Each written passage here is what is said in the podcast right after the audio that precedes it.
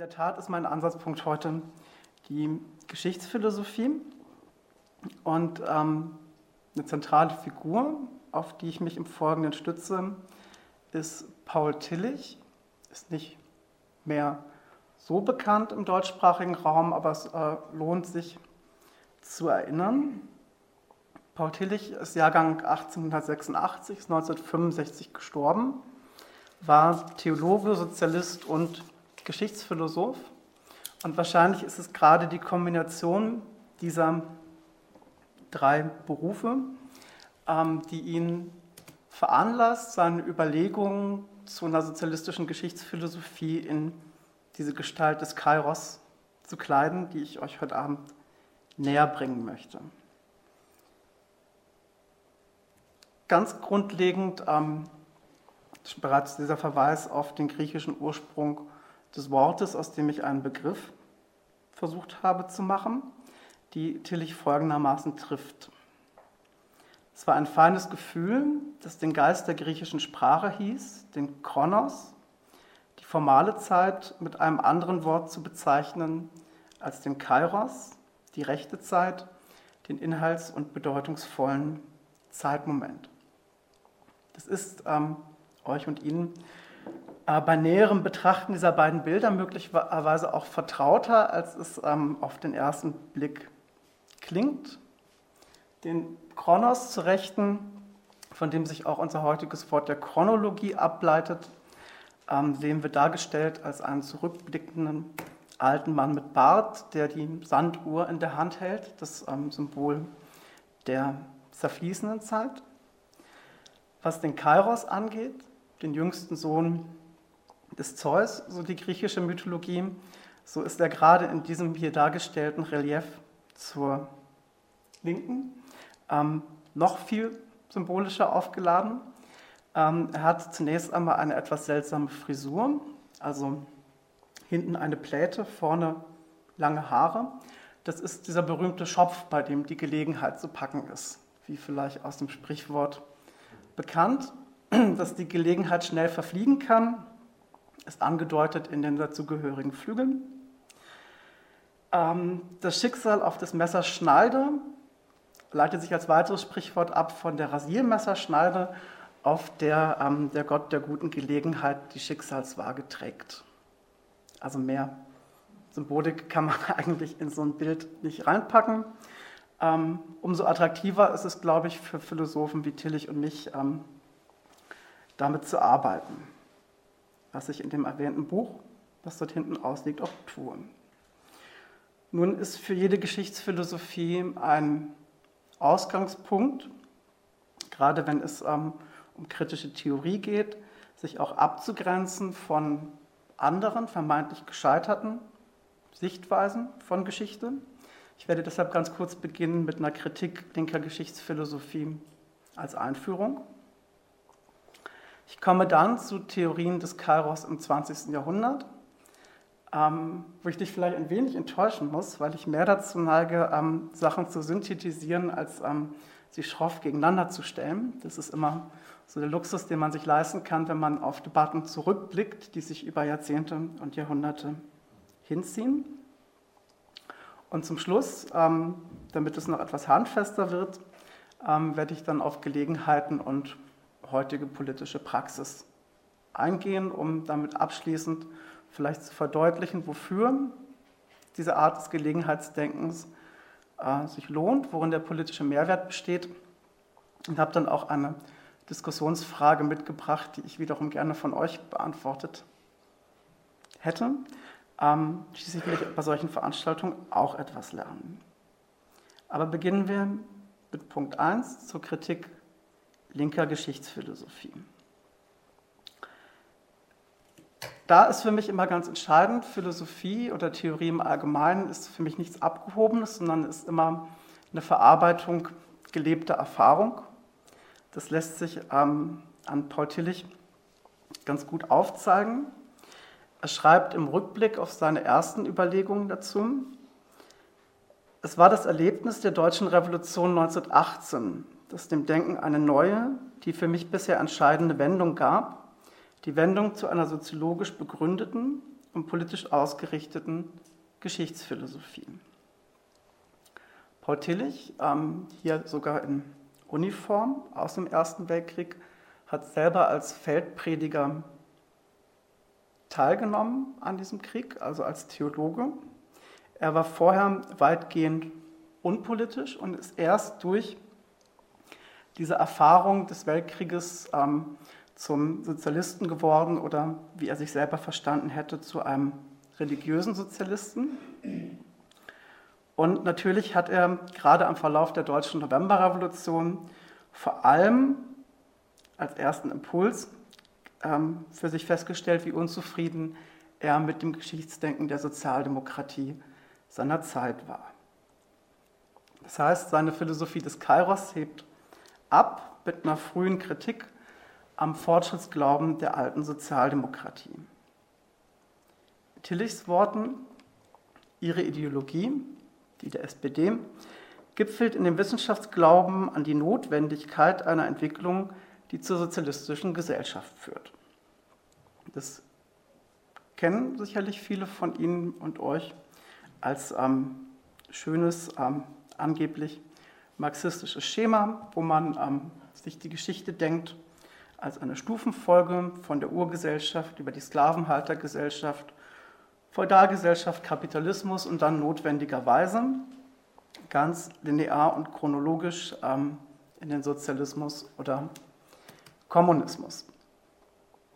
Solche Vorstellungen von Geschichte haben immer auch praktische Auswirkungen. Eine der schönsten Quellen, die ich gefunden hatte, waren ähm, Debatten im Parteivorstand der SPD von 1914, wo man sicherlich unterstellen darf, ähm, die Leute, die da als Bürokraten in der Partei tätig waren, hatten durchaus auch handfeste Interessen, jetzt vielleicht nicht zum Generalstreik aufzurufen oder die Revolution ähm, zu versuchen praktisch anzugehen. Sie hatten in ihrem Geschichtsbild aber auch eine ideologische Grundlage dafür.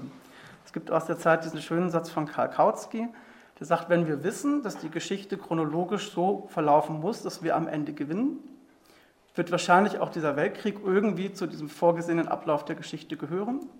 Und warum sollte man dann die Organisation gefährden, um ähm, da einzugreifen, wenn man sich doch eigentlich darauf verlassen kann, dass die Geschichte ihren Gang geht? Ist ähm, aus heutiger Sicht aber auch ähm, beim Denken an Tillich sehr verständlich, warum er damit unzufrieden war und genau diese Chronologie der Geschichte, wir müssen noch abwarten, aufs Schärfste abgelehnt hat. Wenn man das an einem ganz kurzen Zitat illustrieren möchte, eignet sich da niemand besser als Friedrich Ebert, der noch im Oktober 1918 äh, auf einer Rede die These verbreitet hat, Deutschland ist noch nicht reif für eine Republik, ähm, der Geschichtsprozess muss erst noch weiter abgewartet werden. Da ist ihm dann die Novemberrevolution ein Stück weit dazwischen gefahren und war dann eben auch genau das biografische Erlebnis, was Tillichs politische Philosophie des Kairos angestoßen oder verursacht hat. Er unternimmt allerdings eine doppelte Abgrenzung, nicht nur gegenüber dem Fortschrittsglauben der Sozialdemokratie, sondern ähm, er hat auch, das ist sehr dialektisch konstruiert, ein Gegenteil, nämlich den sogenannten Voluntarismus bei den Linksradikalen, wo dann häufig die Vorstellung des automatischen Ablaufs ersetzt wird durch eine Politik, die davon ausgeht, ähm, die Revolution der Sozialismus ist nicht irgendwann das Ergebnis eines notwendigen Fortschritts, sondern sei jederzeit möglich, wenn wir nur wollen. Auch das ähm, hat Tillich verworfen und sich davon abgegrenzt. Also er macht quasi diese beidseitige Abgrenzung. Wenn er schreibt, im Gegensatz dazu, zur Sozialdemokratie, steht eine Linke, die die russische Revolution erlebt hat und die ungeheuren Willenskräfte sah, die in ihr lebendig wurden und gegen jede Berechnung in dem wirtschaftlich zurückgebliebenen Lande siegreich waren. Sie ist dadurch auf den Weg eines voluntaristischen ethischen Sozialismus geführt worden natürlich gewissermaßen die andere Seite derselben Medaille. Ähm, die These, wir haben es nicht mit einer Notwendigkeit des geschichtlichen Ablaufs zu tun, sondern mit einer permanenten Machbarkeit von Geschichte, wir müssen nur wollen. Diese beiden Positionen fand Tillich gleichermaßen falsch und hat ähm, versucht, einen dritten Weg zu gehen, einen Mittelweg, der genau durch diese geschichtsphilosophischen Debatten dann in den 20er Jahren angestoßen wurde und wo Tillich zu dem Punkt kommt, aus dieser Not der sozialistischen Geschichtsphilosophie ist der Gedanke des Kairos geboren. Ähm, was ich so nebenbei mit den Bildern mitlaufen lasse, ist eine kleine Kunstgeschichte von Darstellung unterschiedlicher Zeiten. Das wäre jetzt hier ähm, ein Renaissancebild. Da ist ähm, der Kairos auch noch ein bisschen kräftiger. Ähm, was vielleicht auch zu dem altgriechischen Kontext ähm, dieser homoerotischen Aufladung passt, ähm, den jungen Gott bei seinem Schopfe zu packen. Hier ist er etwas muskulöser dargestellt als auf dem ersten Relief. Wenn man fragt, was ist für Tillich der Gedanke des Kairos, so würde ich das folgendermaßen zusammenfassen, eben als doppelte Abgrenzung. Weder kommt politischer Fortschritt einfach aus historischer Notwendigkeit, das ähm, nennen wir Determinismus, noch entspringt politische Befreiung einfach einer permanenten Machbarkeit. Das wäre der Aktivismus des Wir müssen nur wollen. Ich kenne aus meiner eigenen politischen Erfahrung der letzten 20 Jahre beides auch bei heutigen Linken.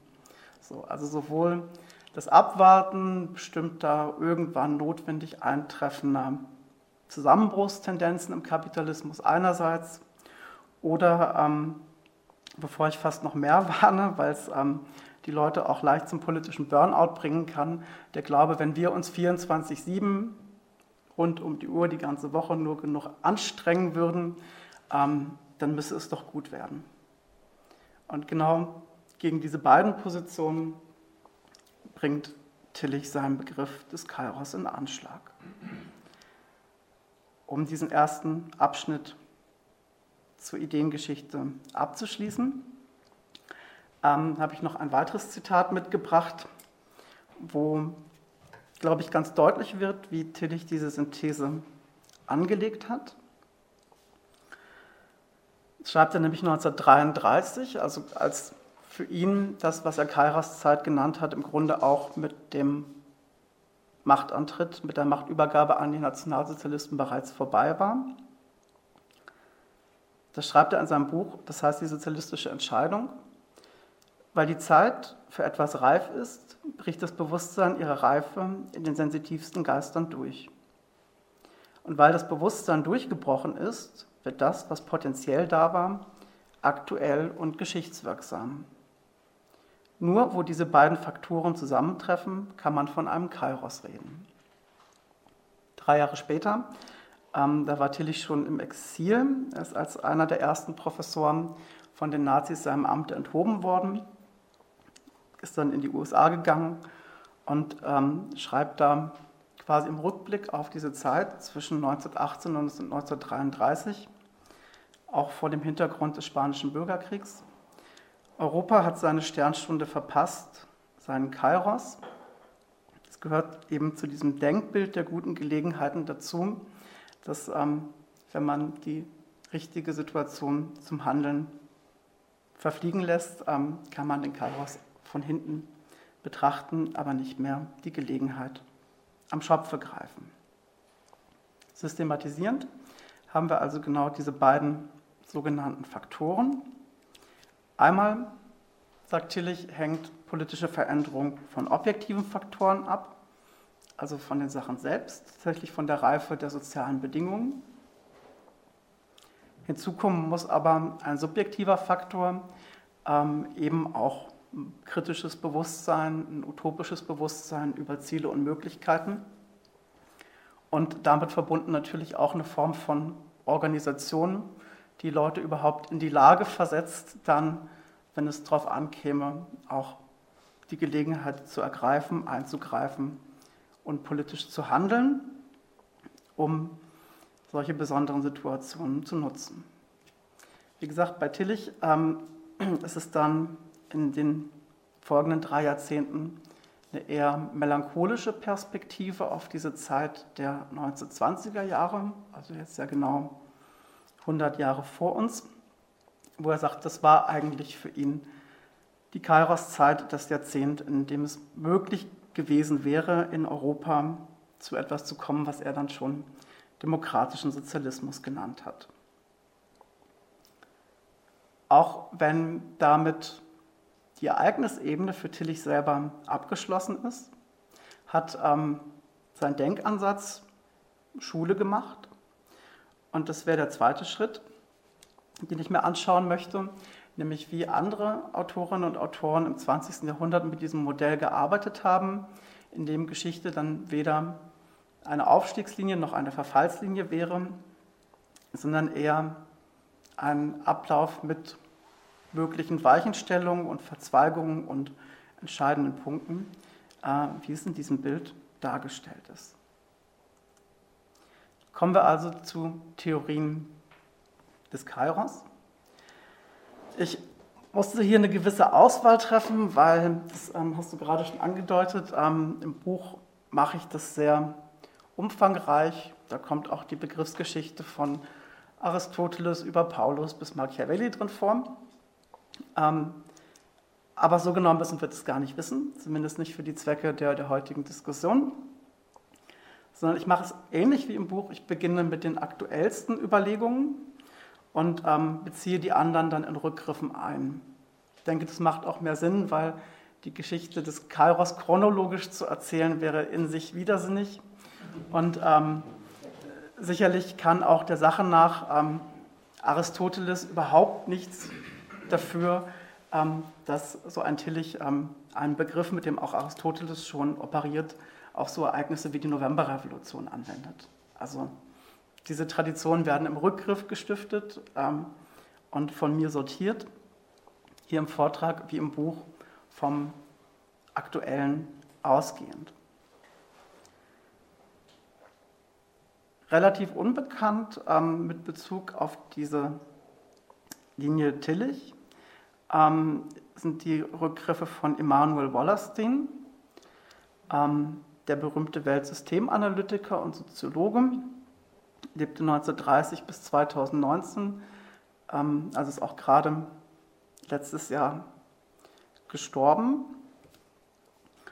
Und ähm, ein Stück weit stiftet sich die Verbindung wahrscheinlich auch durch das Exil in den USA, wo Tillich war und, und gewirkt hat. Also da gibt es auch ähm, eine Menge interessante Spuren. Man kann das immer nur so in Nebensätzen mit erwähnen. Zum Beispiel bin ich ähm, gestolpert über ähm, die Doktorarbeit von Martin Luther King, der zum Beispiel über Tillys Kairos-Theorie promoviert hat und ähm, auch ableitet, was das eigentlich bedeutet, das Gelegenheitsdenken für eine Bürgerrechtsbewegung in den USA. Also sind so ganz ähm, für Ideengeschichtler ungemein faszinierende Verknüpfungen. Ähm, in dem Fall jetzt im Rückgriff von Wallerstein. Ich habe die Zitate leider nur auf Englisch, aber ich werde es kurz auch übersetzen. Wallerstein schreibt über die Kairos-Zeit. It is a time of which the theologians speak Kairos as opposed to Chronos, the right time as opposed to the formal time, which Paul Tillich argued was a distinction between qualitative and quantitative time. Also ist die Zeit, über die Theologen wie Tillich sprechen, Kairos im Gegensatz zu Kronos, die richtige Zeit als Gegensatz zur formellen physikalischen Zeit, die Paul Tillich auch begreift als Unterscheidung zwischen qualitativer und quantitativer Zeit. Die sind natürlich nicht vollkommen zu trennen. Also jeder Kairos-Moment, der eine Chronologie unterbricht, möchte ja im Sinne von politischer Philosophie auch etwas stiften, was dann eine neue Chronologie hat. Insofern ist, glaube ich, auch bei diesen Denkfiguren das Verwandtschaftsverhältnis von Kairos und Kronos nicht außer Acht zu lassen. Was bei Wallerstein spannend ist und worin er sich auch unterscheidet von Tillich, für Tillich ist die Kairos-Zeit identisch mit diesen 20er Jahren, von denen er sagt, da wäre die Revolution in Europa möglich gewesen. Äh, für Wollerstein war von 1968 bis zu seinem Tod Kairos Zeit. Also er versteht unter dem knappen Moment tatsächlich ähm, 50 Jahre und länger. Was er so argumentiert, dass äh, Weltsysteme eben hm, ein hohes Alter erreichen und nach 500 Jahren Kapitalismus könne die Gelegenheit zum Ausstieg aus dem Kapitalismus eben auch mal 100 Jahre dauern. So, ähm, ist natürlich auch eine Prognose, die er uns dann mitgibt für die nächsten 50 Jahre, ähm, für die wir ihn leider nicht mehr zur Rechenschaft ziehen können, da er ähm, nun ähm, gestorben ist, bevor der von ihm gesehene Kairos genutzt werden konnte. Wie fasst er den inhaltlich? It is when the demise is in sight that the system is in crisis and must therefore be in transition to something else. This is the right time to which the concept of kairos refers. Kairos is the time space of human choice. Ähm, es ist die Zeit, wenn absehbar ist, dass ein System sich in der Krise befindet, also auch eine fundamentale Krise, und sich ähm, daraus folgend im Übergang zu etwas anderem befindet. Das ist die Zeit, auf die wir den Begriff des Kairos anzuwenden haben. Von der objektiven Seite der Krisenbedingungen, aber bei Tillich auch weiterhin vorhanden. Ähm, Kairos ist ähm, der Zeitort, müsste man es wahrscheinlich übersetzen, für menschliche Entscheidungen. Also er argumentiert gerade, dass ähm, Krisenzeiten einer bestehenden Ordnung diejenigen sind, in denen überhaupt ähm, politisches Handeln im Sinne von Entscheidung und Weichenstellung wirken kann.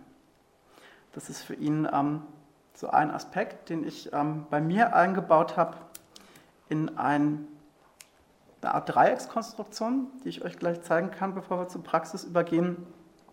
Und da wäre von Wallerstein eben mitzunehmen, wie er diese Begriffe Kairos und Krise miteinander verbindet. Das ist ganz interessant, da erzähle ich doch noch eine Anekdote.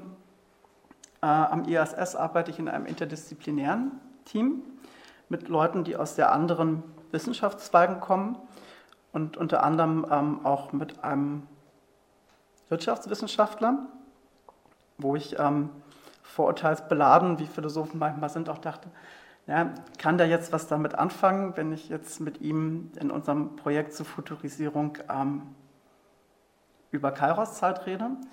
Und das war spannend, weil er halt sofort meinte, ja, 2008. So, ist für ihn völlig klar, das wäre eine Zeit gewesen, wo mit der Krise des Neoliberalismus ähm, eine Gelegenheit gewesen wäre, ähm, wo er über seine eigene Zunft sagt, da hätte es ähm, einen Bedarf gegeben, auch von Seiten der Wirtschaftswissenschaften alternative Vorschläge auf den Tisch zu legen. So, da macht er rückblickend für sich ein Gelegenheitsfenster aus und ähm, konnte tatsächlich damit etwas anfangen. Was gehört noch zur Kairos-Zeit außer der Krise? Bedeutsam im Bereich der politischen Philosophie ähm, wäre an der Stelle der Herr, den wir hier rechts im Bild haben, Walter Benjamin. Ähm, den Bertolt Brecht ähm, habe ich eigentlich nur mit drauf, weil ich die Szene des Schachspiels ganz schön finde und sie auch ähm, viel mit den Sachen zu tun hat, auf die ich mich jetzt bei Walter Benjamin beziehen möchte. Walter Benjamin, ähm, geboren 19, 1800, ja, da ist ein Dreher drin, ähm, hat sich selbst getötet 1940 auf der Flucht ähm, vor den Nazis. Äh, interessant, und sonst wäre das Puzzle auch zu einfach, ist die Tatsache, dass Benjamin selber dieses Wort Kairos nicht verwendet. Er neigt dazu eher von einem messianischen Moment zu sprechen. Also er geht auch davon aus, ähm, und da teilt er die Kritik Tillichs an der Sozialdemokratie, ähm, Geschichte ist kein chronologischer Fortschritt, sondern es geht eigentlich um eine Unterbrechung. Also da gehört auch sein Bild von der Revolution als Notbremse dazu. Aber er benutzt eben eher diesen Messias-Begriff. Äh, nichtsdestotrotz gibt es viele die gerade seine Geschichtsphilosophie in diese Kairos-Debatte einordnen. Schöne Quelle ist ähm, ein Brief von Theodor W. Adorno an Max Horkheimer 1941, wo Adorno etwas vorsichtig formuliert und feststellt, Benjamins Jetztzeit sieht dem Kairos unseres Tillich nicht ganz unähnlich. Das ähm, war so ein bisschen seine Einordnung, die halt auch biografische Hintergründe hat. Einerseits ist ähm, Adorno natürlich mit Benjamin befreundet, andererseits war Tillich äh, in Frankfurt an der Universität sein akademischer Lehrer, also bei dem sich Adorno auch habilitiert hat. Und ähm, man kann auch äh, in Adornos Philosophie, wenn man denn wollte, da eine Menge Spuren noch entdecken. Ähm, insofern ist es sicherlich nicht ganz falsch, Walter Benjamin in so eine Konstellation um den Kairos aufzunehmen. Was trägt er nun dazu bei? Für Benjamin ist eine Erfahrung besonders grundlegend, die nennt er die Erfahrung unserer, also seiner Generation, dass der Kapitalismus keines natürlichen Todes sterben wird. Also gerade die Prognosen sowohl von Seiten der SPD als auch KPD dass noch der aufkommende Narzissmus jetzt ein eindeutiger Beweis sei, der Kapitalismus nähert sich seinem Ende, es sind die letzten barbarischen Zuckungen. Das sind ähm, Gedanken, die noch diesem alten Modell der Chronologie zugehören. Für Benjamin, von dem er sagt, da müssen wir uns ähm, von verabschieden und einen anderen Blick auf Geschichte und Politik entwerfen, was er dann in seinem Passagenwerk überwiegend als Fragment hinterlassen hat und wo ein ganz zentraler Punkt ist, eben genau das zu betonen. In einer echten politischen Aktion ist die Wahl des rechten Augenblicks entscheidend. So. Das ist im Grunde eine Variation von Tillichs Argument. Wir können weder uns darauf verlassen, dass es objektive Tendenzen gibt, die dazu führen, dass es gut würde, ähm, noch haben wir in jedem Moment die gleichen Handlungsmöglichkeiten.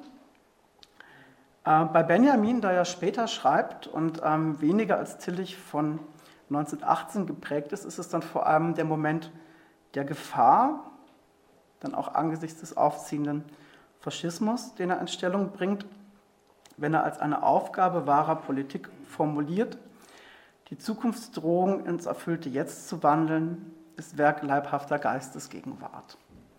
Er hat da sehr viele Stellen in seinem Werk, wo er betont, die wichtigste Tugend des Revolutionärs und der Revolutionären wäre vor allem so ein Bewusstsein für die gegenwärtige Situation zu entwickeln, die Geistesgegenwart aufzubringen, um im entscheidenden Moment seine Kräfte zu konzentrieren und handlungsfähig zu sein.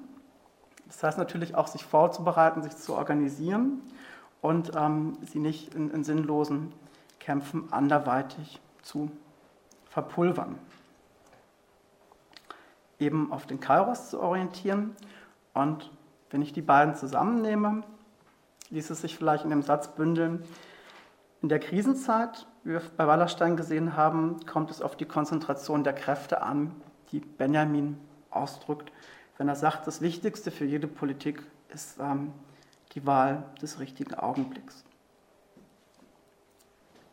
Wir haben damit ähm, schon Aspekte benannt, was die Erkenntnis und die Erfahrung von Kairos Zeit betrifft. Ähm, das Ergreifen und Nutzen ist der dritte Schritt, den ich noch für mein theoretisches Modell brauche, bevor ich das an praktischen Beispielen ausprobieren kann. Damit wären wir auch bei heute noch lebenden Theoretikern. Die Lebenden sind bei mir immer in Farbe, die Toten sind schwarz-weiß. Ähm, das hilft vielleicht auch neben den anderen Bildern zur Orientierung. In dem Fall Antonio Negri, Jahrgang 1933 und Michael Hart, Jahrgang 1960. Bei denen war ich ein bisschen überrascht, weil ich habe ähm, so Multitude und die Sachen vor mittlerweile 20 Jahren das erste Mal gelesen und wenn man nicht darauf achtet, ähm, bemerkt man auch ähm, den Kairos nicht unbedingt. Das ist halt immer so, dass man die Bücher dann nach ein paar Jahren nochmal lesen muss, je nachdem, was man gerade sucht, weil die sich irgendwie permanent verändern. Ähm, das ist anstrengend, ähm, macht aber auch Spaß. In dem Fall bin ich fündig geworden 2004. Da greifen Sie den Aspekt ähm, von Wallerstein auch auf mit ähm, der Zeit der Entscheidung und betonen für sich auch nochmal, wir müssen Entscheidung auch als Ereignis begreifen, nicht als lineare Anhäufung des Chronos und als monotones Ticken seiner Uhren, sondern als Ausdruck des Kairos. Und Harde Negri liefern nun gerade in ihren Schriften der 2000er bis in die 2010er Jahre auch noch ähm, weitere Hinweise, was sie denn unter der Nutzung eines solchen Kairos verstehen. Wir haben einerseits die uns bekannte Krise und, Zitat, Krise heißt Gelegenheit, aber es bedarf Organisierung, um das Ganze voranzutreiben. Es gilt auch, der Aufstand gegen die Ordnung verlangt Ereignisse, in denen sich parallele Strömungen überschneiden. Also Sie sprechen damit etwas an, was eigentlich zur Philosophie des Kairos seit der Antike gehört, nämlich so ein Moment von Unverfügbarkeit. Es liegt nicht beim perfekten zehnstufigen Revolutionsplan, um einschneidende Veränderungen zu bewirken, sondern es gehört eben auch das dazu, was wir bei Benjamin als Geistesgegenwart hatten, nämlich das Reagieren auf Ereignisse. In den überschneidenden Strömungen lese ich so etwas ähm, wie ähm, gerade auch Parallelen, die man zum Beispiel zu 1968 in Deutschland ziehen kann, so, wo sich ähm, an einer Politik, dass die Große Koalition ähm, damals Notstandsgesetze erlassen will, die mit unseren heutigen Polizeigesetzreformen vergleichbar sind. Zum Beispiel ähm, studentische Kräfte, Kräfte aus der damaligen Friedensbewegung oder Ostermarschbewegung, aber auch bedeutende Kräfte in den Gewerkschaften quasi gegenseitig finden und ebenso etwas wie eine außerparlamentarische Opposition anhand eines solchen Kristallisationspunkts bilden können. So, wo sich dann eben aus dem Ereignis und der Art, wie ähm, Strömungen sich überschneiden oder Bündnisse entstehen, auch ähm, aus der organisatorisch oppositionellen Tätigkeit eine Art Kairos-Moment entstehen kann. Die Frage des Nutzens, und das haben ja 1918 wie 1968 auch gemein, dass das ähm, eigentlich Gewollte nicht erreicht wurde, also deshalb spreche ich von der Geschichte als ähm, Geschichte ergriffener und vor allem verpasster Gelegenheiten. Ist denn das ähm, Thema, mit dem Hart und Negri perspektivisch schließen?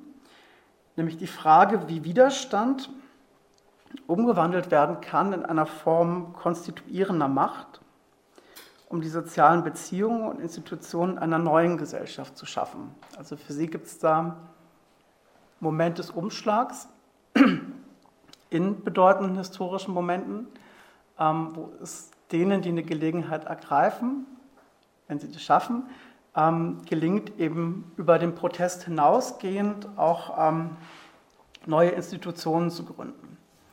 Also sie nennen dann unter anderem hm, die Gründung der Nationalversammlung in der Französischen Revolution als den Kairos-Moment ähm, dieser bürgerlichen Befreiungsbewegung. Also da, wo sie nicht mehr nur in der Lage sind, ähm, das ähm, feudale, das monarchistische System zu kritisieren, sondern tatsächlich Institutionen zu schaffen, ähm, die eine alte Chronologie abbrechen und ähm, eine neue Macht konstituieren. Wie gesagt, dafür braucht es zweierlei. Einmal die vorbereitende Organisation, also Philosophie des Kairos bedeutet nicht auf einen Messias warten. Das würde nur den Fortschrittsglauben auf eine andere Art verlängern, sondern es bedeutet, ähm, sein Handeln so auszurichten, dass man im entscheidenden Moment in der Lage ist, ähm, auch Schritte zu finden, Einstiegsprojekte, eine Politik, die tatsächlich ähm, zur Veränderung von Institutionen und zur Gründung neuer Institutionen geeignet ist. Das waren die von mir erwähnten drei theoretischen Eckpunkte der Kairos-Theorie, die ich hier nochmal zusammenstelle. Einerseits, Kairos-Zeit ist eine Zeit der Krise des Bestehenden, wenn eine Ordnung ins Wanken gerät. Äh, Lenin würde sagen, man kann nur morsche Türen eintreten. Also das hat er auch gesagt. Ähm, das ist, denke ich, auch so ein gewisser karologischer Gehalt, der darin mitschwingt. Äh, es kommt an auf eine Konzentration oppositioneller Kräfte zum richtigen Zeitpunkt, um die Kairos-Situation zu schaffen. Die ist, und das wäre dann ähm, der Beitrag von Hart und Negri, tatsächlich erlauben würde, eine Konstitution neuer Institutionen zu leisten. Klar ist dabei, ähm, die Frage der Gelegenheit ist immer die Frage der Gelegenheit wofür. Und ähm, das ist sicherlich kein Begriff, den emanzipatorische Kräfte für sich gepachtet haben. So. Also auch ein Faschist wie Franco war in der Lage, eine Gelegenheit zu bestimmen, wo er seinen Putsch beginnt. So, das ähm, muss auch klar sein. Ähm, Walter Benjamin arbeitet sogar gerne heraus, dass häufig Ausnahmezustände, die sich aus Krisenzuständen ergeben können, durchaus auch Kairos-Gelegenheiten für zwei unterschiedliche Seiten sein können. Also auch ähm, der Putsch der Faschisten in Spanien 1936 ist ja wiederum für die Sozialrevolutionäre auch die Gelegenheit, ähm, den Prozess der spanischen Revolution zu beginnen. So, das ist auch einer der Gründe, warum ich Kairos als Denkbild geeigneter halte als den Messias, den Benjamin gerne verwendet. Weil der Messias, wenn man es theologisch ernst nimmt, ja eine Gestalt wäre, die kommt und es wird alles gut. Also der Antichrist muss überwunden werden, aber trotzdem hat das einen Moment der Rettung. Kairos, gerade in dieser Tradition von Tillich ausgehend, ist eher eine Situation der Offenheit, die eben auch Gelegenheit für verschiedene Seiten bieten kann. Und damit wären wir bei der Praxis. Man kann sich da auch ganz schwer vertun.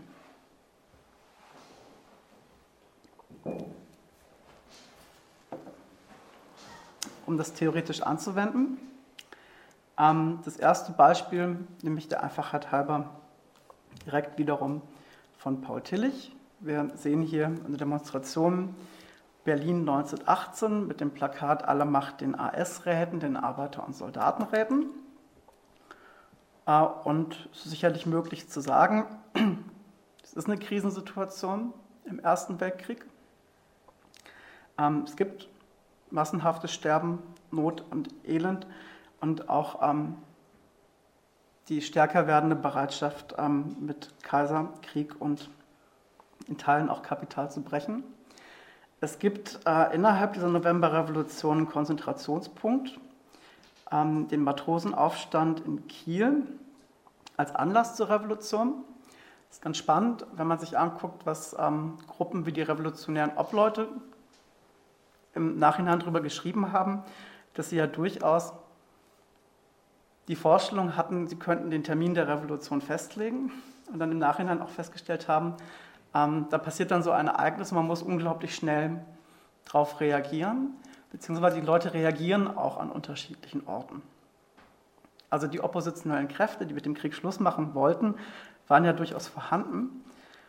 Und sicherlich war es nicht ähm, der Plan dieser Meuterei der Matrosen in Kiel, jetzt eine reichsweite Revolution auszulösen. Und trotzdem hat es als ein Zeichen fungiert, ähm, was die Leute in unterschiedlichen Städten verstanden haben. Also tatsächlich auch so ein Moment von kollektiver Kairos-Erfahrung. Das ist das Zeichen, auf das wir gewartet haben. Jetzt schreiten wir zur Tat. Muss eben auch nicht bedeuten, dass Kairologie bedeutet, man bräuchte möglichst geniale Anführer, die den richtigen Zeitpunkt ausrechnen, ähm, sondern gerade dieses Moment des geistesgegenwärtigen Umgangs mit Situationen wird das stark. Und ähm, gut, die Perspektive von Harde Negri würde dann vor allem die Gründung der Arbeiter- und Soldatenräte, für die da die Macht gefordert wird, in den Mittelpunkt rücken. Das wäre, und dem habe ich auch ein Kapitel gewidmet, ähm, dann mit der Entmachtung und Selbstentmachtung der Räte auf jeden Fall ein verpasster Kairos, eine verpasste Gelegenheit, äh, für den Übergang zum Sozialismus. Wo ich die nicht sehe, ähm, ist zum Beispiel auf diesem Transbeam. Das ist zur Verortung äh, 2006 in Frank Freiburg. Ähm, die Parole ist die gleiche. Alle Macht den Räten, brecht dem System die Gräten. Ähm, es war, glaube ich, ein Beitrag zu einer ersten Mai-Demonstration vom DGB. Ähm, höchstwahrscheinlich nicht von der DGB-Gewerkschaft selber, so, sondern von ähm, einer anderen Gruppe aus der radikalen Linken, wo meine Kritik darauf gehen würde, dass ähm, das eher ein Beispiel für den von Tillich kritisierten Voluntarismus ist. Denn ähm, wo ist die Krise 2006, ähm, die tatsächlich eine revolutionäre Situation begründen könnte? Wo ist der Konzentrationspunkt? Und, und wo findet tatsächlich der Aufbau neuer ähm, Institutionen statt? Außer die Konstitution von autonomen Kleingruppen. Ähm, und auch beim besten Willen, bin an der Stelle passiert mir selten etwas bösartig, ähm, konnte trotz genauer Recherchen kein Auftreten von Arbeiterinnenräten in Freiburg 2006 ähm, nachgewiesen werden. Das heißt, man kann so eine Parole tragen, auf dem Transbild mit sich herum. Es ist dann im besten Fall etwas abstrakt, utopisches. Ähm, aber was man damit meint, was man Teilnehmern so einer Demonstration kommuniziert, ähm, mit der Forderung, die Macht an nicht vorhandene Räte zu übergeben, ähm, macht schon deutlich, warum wir da einfach zwei unterschiedliche historische Situationen haben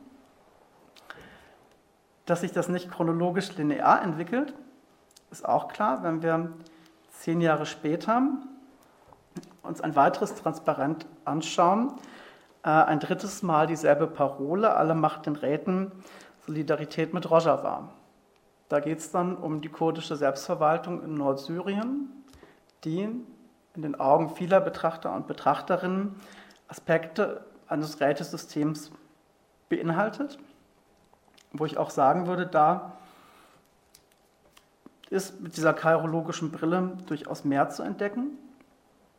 Wir haben eine Krise, wir haben den Bürgerkrieg in Syrien.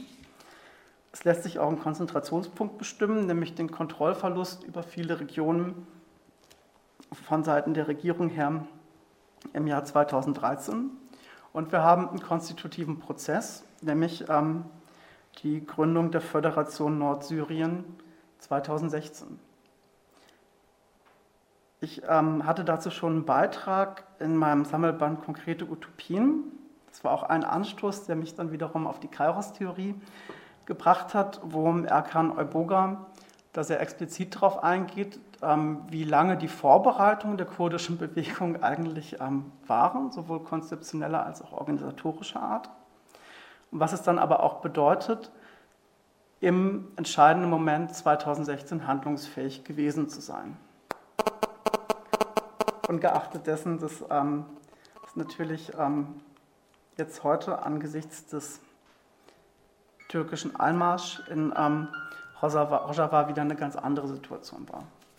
Ist aber eben durchaus ähm, in dieser Unterscheidung möglich, ähm, wenn man als Zweck so ein Rätemodell hätte, festzustellen, dass 1918 Berlin und 2016 Rojava sich doch illustrativ von 2006 Freiburg entscheiden.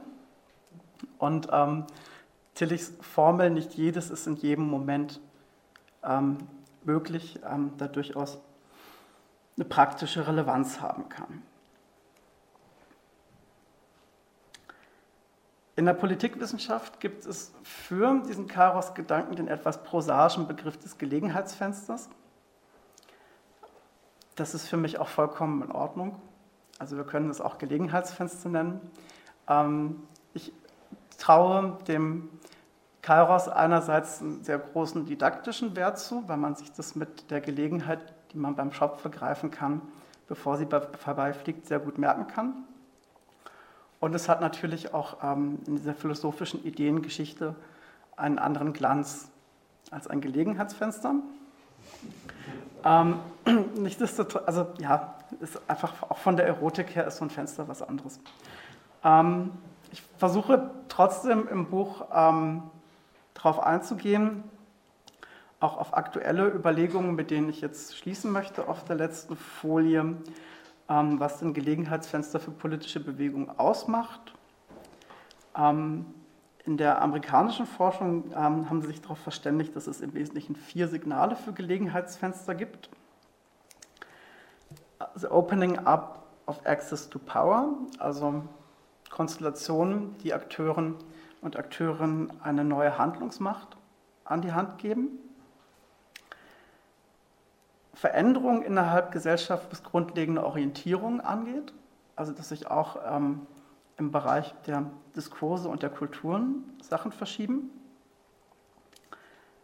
Ziemlich wichtig, das hatten wir schon angedeutet mit der Überschneidung verschiedener Bewegungen und Strömungen, the availability of influential allies, also die Möglichkeit, neue Bündnisse einzugehen, um auch Verschiebungen innerhalb bestehender Kräfteverhältnisse zu erreichen.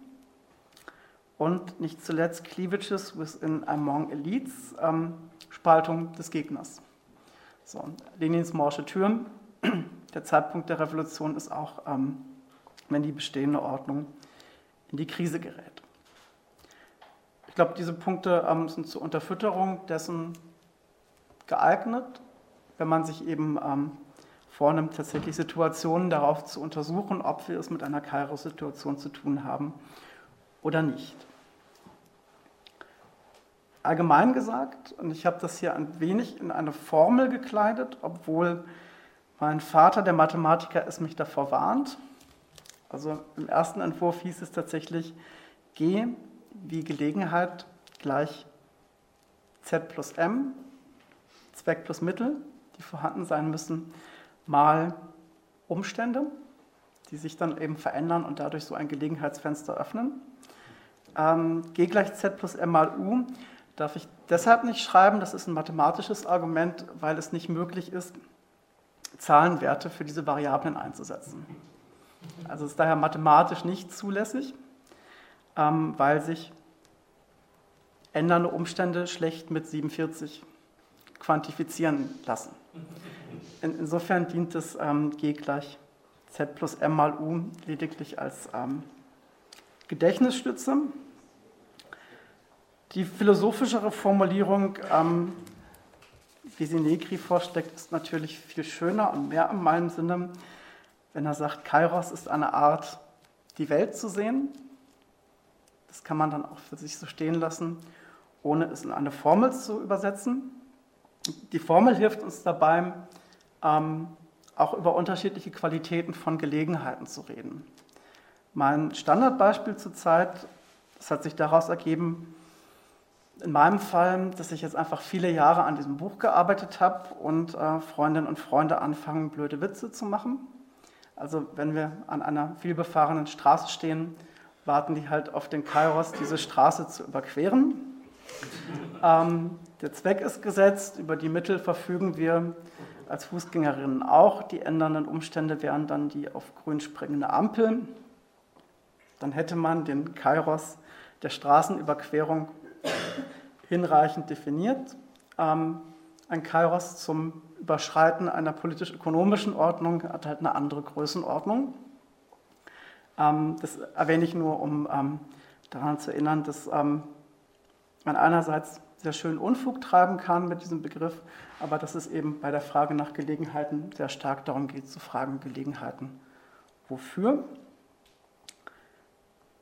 Praktisches Beispiel, die Fridays for Future Demos, hier ähm, fotografiert am 6.12.2019 in Köln ähm, mit diesem Fronttransparent RWE enteignen, Energieproduktion vergesellschaften. Da wäre ich in meiner Bewertung bereit, so weit zu gehen, dass es zumindest in dieser Klimabewegung eine Gelegenheit gibt, solche Vorschläge überhaupt wieder zu thematisieren, die auch in Richtung Enteignung gehen.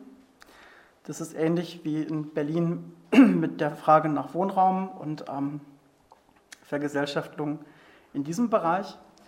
Ähm, ich sehe die Gelegenheit, dass es eine organisierte Kraft gäbe, die in der Lage wäre, ähm, eine Enteignung von RWE tatsächlich durchzusetzen, nicht.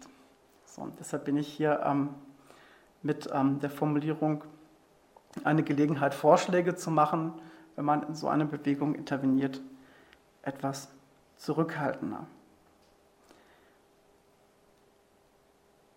Und genau dieser Punkt, wie man eigentlich ähm, die Kräfte aufbaut, die dann ähm, in einer Kairos-Situation handlungsfähig wären, ist der, der für mich so ein bisschen am Ausgang des Buches steht. Als Abstoßungspunkt bietet sich dieses letzte Zitat von Hart und Negri an. Sie formulieren es dann nämlich als eine paradoxe Aufgabe. Wir müssen uns auf ein Ereignis, also Sie schreiben da über einen arabischen Frühling, man müsste wahrscheinlich sagen mehrere Ereignisse, vorbereiten, dessen oder deren Datum ungewiss ist. Das ist gerade für eine politische Philosophie des Kairos ähm, mit das Problematischste, aus dieser Einsicht, dass Geschichte kein chronologischer Ablauf ist, sondern es qualitative Zeitpunkte gibt, an denen man handeln müsste, die aber nicht vorhersehbar sind. Also die kann man ahnen, auf die kann man sich vorbereiten. Es ist sicherlich auch möglich, dazu beizutragen, dass solche Situationen entstehen. Aber es bleibt ein Moment von Unverfügbarkeit, das in diesem Kairos-Bild auch ausgedrückt ist, vorhanden. Und ähm, das führt mich dann abschließend zu der Frage, wie denn das eigentlich möglich wäre, sich auf Gelegenheitsfenster oder Kairos-Situationen vorbereiten, die man nicht so hundertprozentig kontrollieren kann. Das aber wie bleibt dann aber jetzt auch für den Moment als offene Frage für die Diskussion. Wenn ihr Lust haben solltet, das zu diskutieren, wie, bereit, wie man geht man eigentlich politisch damit um, mit der geschichtsphilosophischen Erkenntnis, ähm, dass es solche qualitativen Zeitpunkte gibt.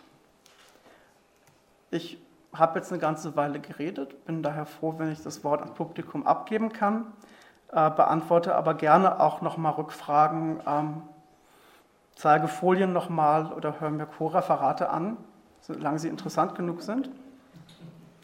Und ähm, bedanke mich erstmal für eure Aufmerksamkeit.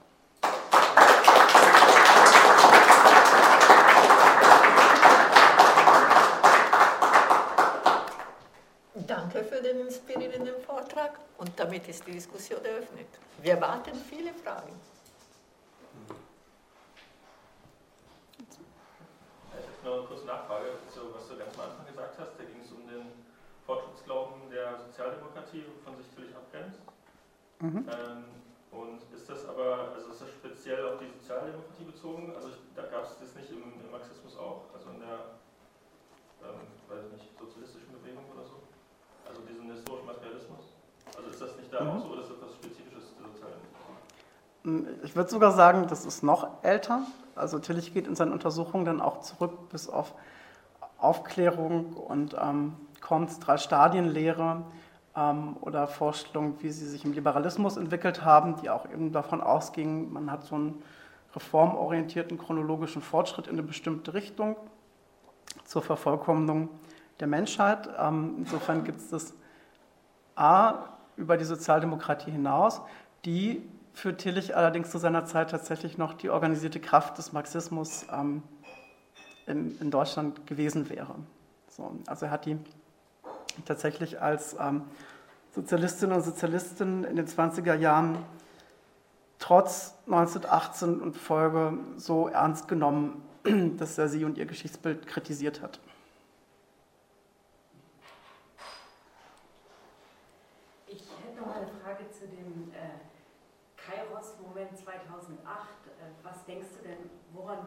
Woran ist es da gescheitert, dass der ergriffen wurde? Weil es gab ja definitiv eine Krise, es gab halt so Occupy Wall Street und diese, es gab Attac und so, es gab ein paar Organisationen, aber ist es dann, äh, hat da die Konzentration gefehlt oder die, die Konstitution? in dem Moment? Oder warum hat sich, also ich meine, die Wall Street war extrem angeschlagen, wir haben gerechnet, dass, jetzt, mhm. dass sie jetzt ordentlich einstecken müssen erstmal und es ist nichts passiert eigentlich. Mhm. Also ich gehe davon aus, da gibt es einen schönen Aufsatz von Judith Dellheim auch dazu, ähm, dass überhaupt die Kräfte, die ein Interesse gehabt hätten, daraus einen konstitutiven Prozess zu machen, also sei es nur eine andere tatsächliche Bankenregulation durchzusetzen, ähm, zum einen nicht in dem Maße gesellschaftlich verankert waren, dass sie tatsächlich in der Lage gewesen wären, Mehrheiten zu organisieren. Ähm, von der politischen Seite, von dem, was ich mir von meinem Ökonomen in Potsdam beibringen lasse, ähm, ist es halt für ihn auch ein Punkt, ähm, dass in seiner Wissenschaft die Debatte, wie eigentlich eine Bankenregulation aussehen müsste, ähm, erst im Nachhinein begonnen wurde. So. Also er hat erzählt von Konferenzen, die dann fünf Jahre später sich auf Konzepte geeinigt haben, was man 2008 hätte vorschlagen müssen. So. Gehört in dieses paradoxe Problem der Vorbereitung darauf. Ähm, die für 2008 vielleicht noch nicht mal so problematisch ist. Also es ist jetzt nicht so, dass das niemand vorhergesehen hätte. Also wir haben ja durchaus auch Analysen von Krisentheoretikerinnen und Theoretikern, ähm, die genau so was angekündigt haben. Ähm, aber da müsste man tatsächlich dann auch in der Lage sein, sich organisatorisch, politisch darauf vorzubereiten und in einer Bandbreite von weitergehenden Utopien bis zu ähm, Nahzielen und kürzeren Schritten ähm, Konzepte vorbereitet zu haben und auch schon begonnen zu haben, ähm, dafür gesellschaftliche Mehrheiten zu streiten, damit man dann in so einer Position überhaupt über Kräfte verfügt, die sich auf irgendetwas konzentrieren könnten. Also es wäre eher das Problem der Konzentration als der, dass man nicht weiß, welche, welche mhm. Institution man anstreben soll. Weil ich würde eigentlich eher das so sehen, dass dass das ja irgend, dass das irgendwie in Zusammenhang steht mit diesem ähm, End of History äh, mhm. Gedanken von Fukuyama und dass es eher so äh, an, den, an den Möglichkeiten gefehlt hat, die man sich vorstellen kann, überhaupt um andere Institutionen zu schaffen. Ja, ich habe halt die Hoffnung, dass, dass bei den Leuten, die tatsächlich noch glauben, Gesellschaft verändern zu können, nicht verfängt, die Ideologie des End of History. Ähm, der Grad, in dem die verfängt, ist das Problem, ähm, dass die Linke heute ähm, keine Tradition von so einer Theory of Change mehr hat. Also das, was ähm, die Sozialdemokratie über Generationen noch halten konnte und was auch bis weit ins 20. Jahrhundert ja eine Relevanz hatte, zu sagen, ähm, Geschichte ist ein kontinuierlicher Fortschritt und wir treiben ihn voran. Das stößt zwar an katastrophale Schranken, hatte davor aber ja durchaus über Generationen funktioniert. Also ich hatte im Utopiebuch eine Quelle ähm, von einer Historikerin aus Hamburg. Die hatten so einen Koffer gefunden in ihrer Bibliothek mit alten Spitzelberichten von Polizei aus dem 19. Jahrhundert. Ähm, die Spitzel müssen sich unglaublich gelangweilt haben. Die saßen halt viel in Arbeiterkneipen rum und sollten sich notieren, worüber geredet wurde. Ähm, am langweiligsten fanden die Zukunft statt. So, das ist ganz schwer zu kriminalisieren. so, ähm, aber sie haben trotzdem fleißig mitgeschrieben. Und daraus geht auch ein bestimmtes Geschichtsbild hervor, so, wo die älteren Genossen und Genossen dann erzählen, ähm, unsere Eltern mussten 14 Stunden in der Fabrik arbeiten, wir sind beim 12-Stunden-Tag, bestimmt schaffen unsere Kinder den 8-Stunden-Tag und den Enkeln gehört die Fabrik. So, das ist ja durchaus ähm, auch ein chronologisches Modell, was für eine Reihe von Jahrzehnten ähm, Ende 19. Jahrhundert, Anfang 20. Jahrhundert tragen konnte und mit dem auch eine Linke operieren kann, wenn sie so ein Geschichtsbild hat. Ähm, dass sich das dann im 20. Jahrhundert an vielen entscheidenden Punkten als ein falsches Geschichtsbild herausgestellt hat, ähm, worauf Tillich und Benjamin verweisen, ist ein anderer Punkt, ähm, wo ich heute theoretisch intervenieren möchte mit dem Buch, ist genau der Punkt, ähm, dass ich eher den Eindruck habe, es gibt überhaupt kein Geschichtsbewusstsein mehr oder ein sehr gering ausgeprägtes Geschichtsbewusstsein, dass man vielleicht mit so einer Erzählung, mit so einem Narrativ von Kairos-Situationen auch wieder befördern könnte. Das ist ein bescheidener Beitrag, aber viel mehr kann Philosophie ja auch gar nicht.